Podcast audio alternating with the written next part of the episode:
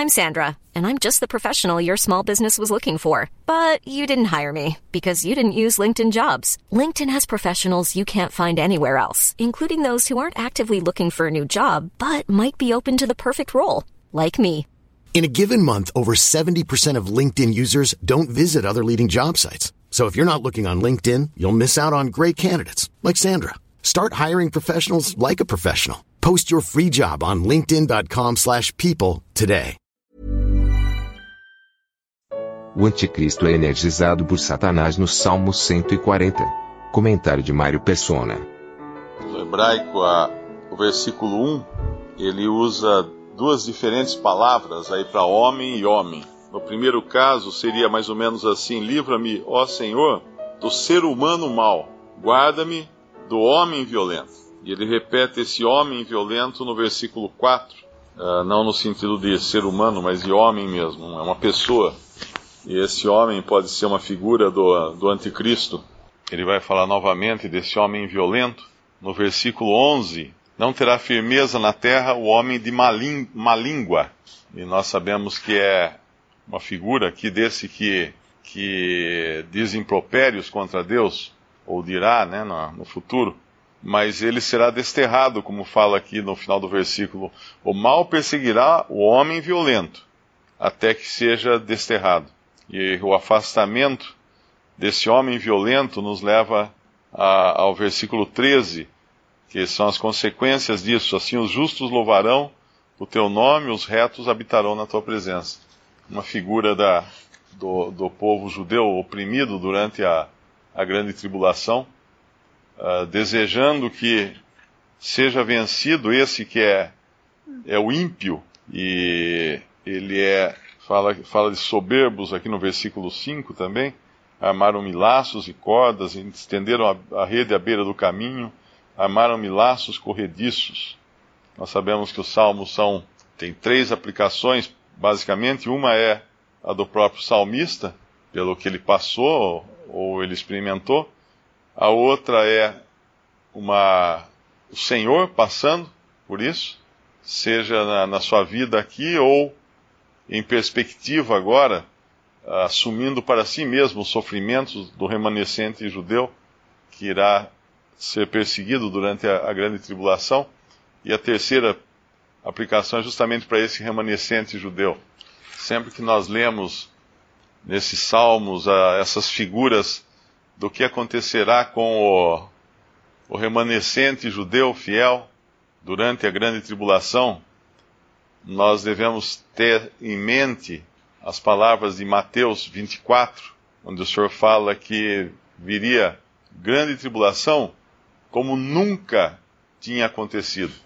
Eu acho que é Mateus 24 que fala, Mateus 24, versículo 21, porque haverá então grande aflição, como nunca houve desde o princípio do mundo até agora, nem tampouco há de haver. Se nós pensarmos na história da humanidade, nós temos aí, desde o princípio do mundo, tem um dilúvio que destruiu todos os seres vivos, exceto, exceto Noé e sua família, e os animais que estavam na arca.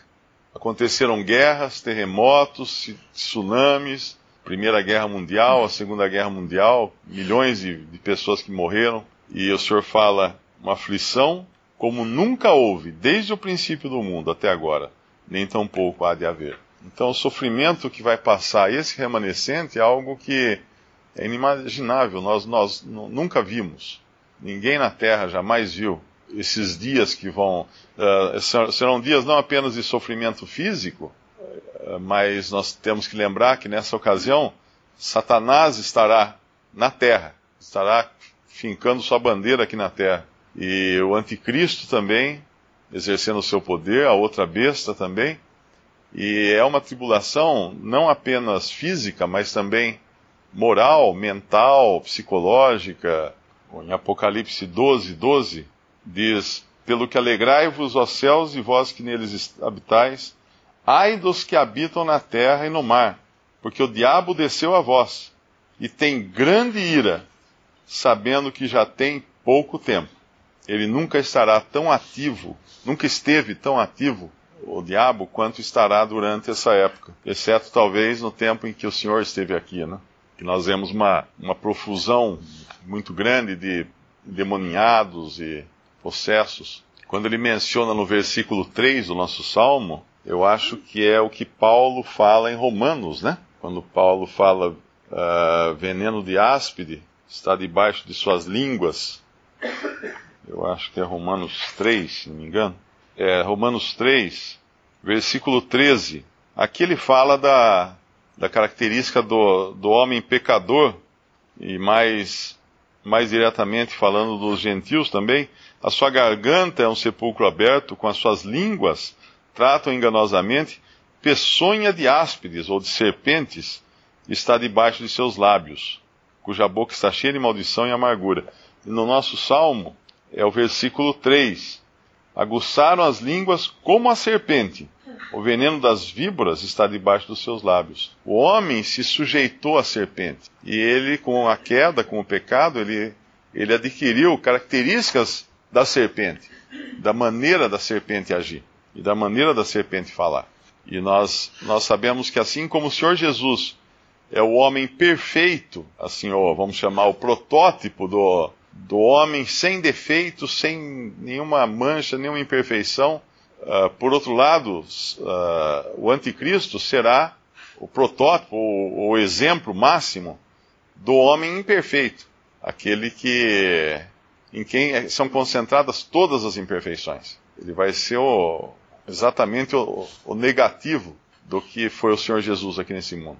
O mundo já viu homens possessos de demônios, mas eu não sei se tem na Bíblia algum exemplo de um homem uh, não possesso por um demônio.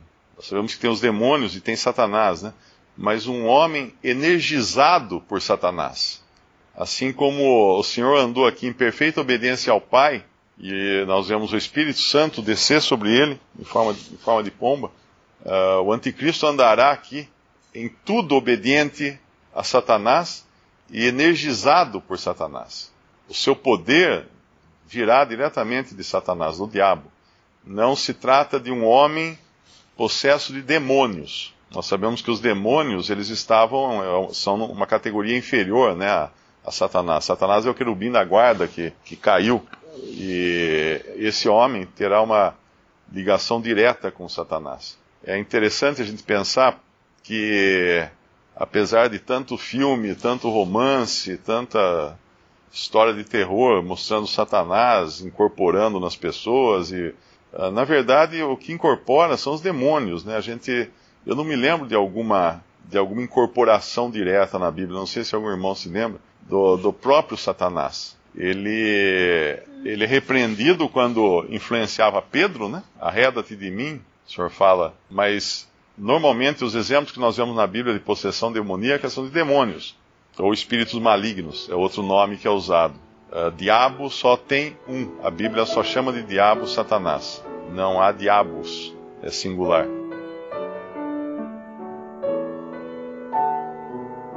Visite respondi.com.br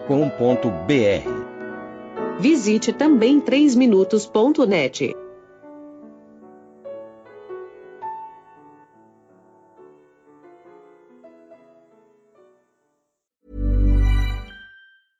Mom deserves the best, and there's no better place to shop for Mother's Day than Whole Foods Market. They're your destination for unbeatable savings, from premium gifts to show-stopping flowers and irresistible desserts. Start by saving 33% with Prime on all body care and candles. Then get a 15-stem bunch of tulips for just $9.99 each with Prime. Round out Mom's menu with festive rosé, irresistible berry chantilly cake, and more special treats. Come celebrate Mother's Day at Whole Foods Market.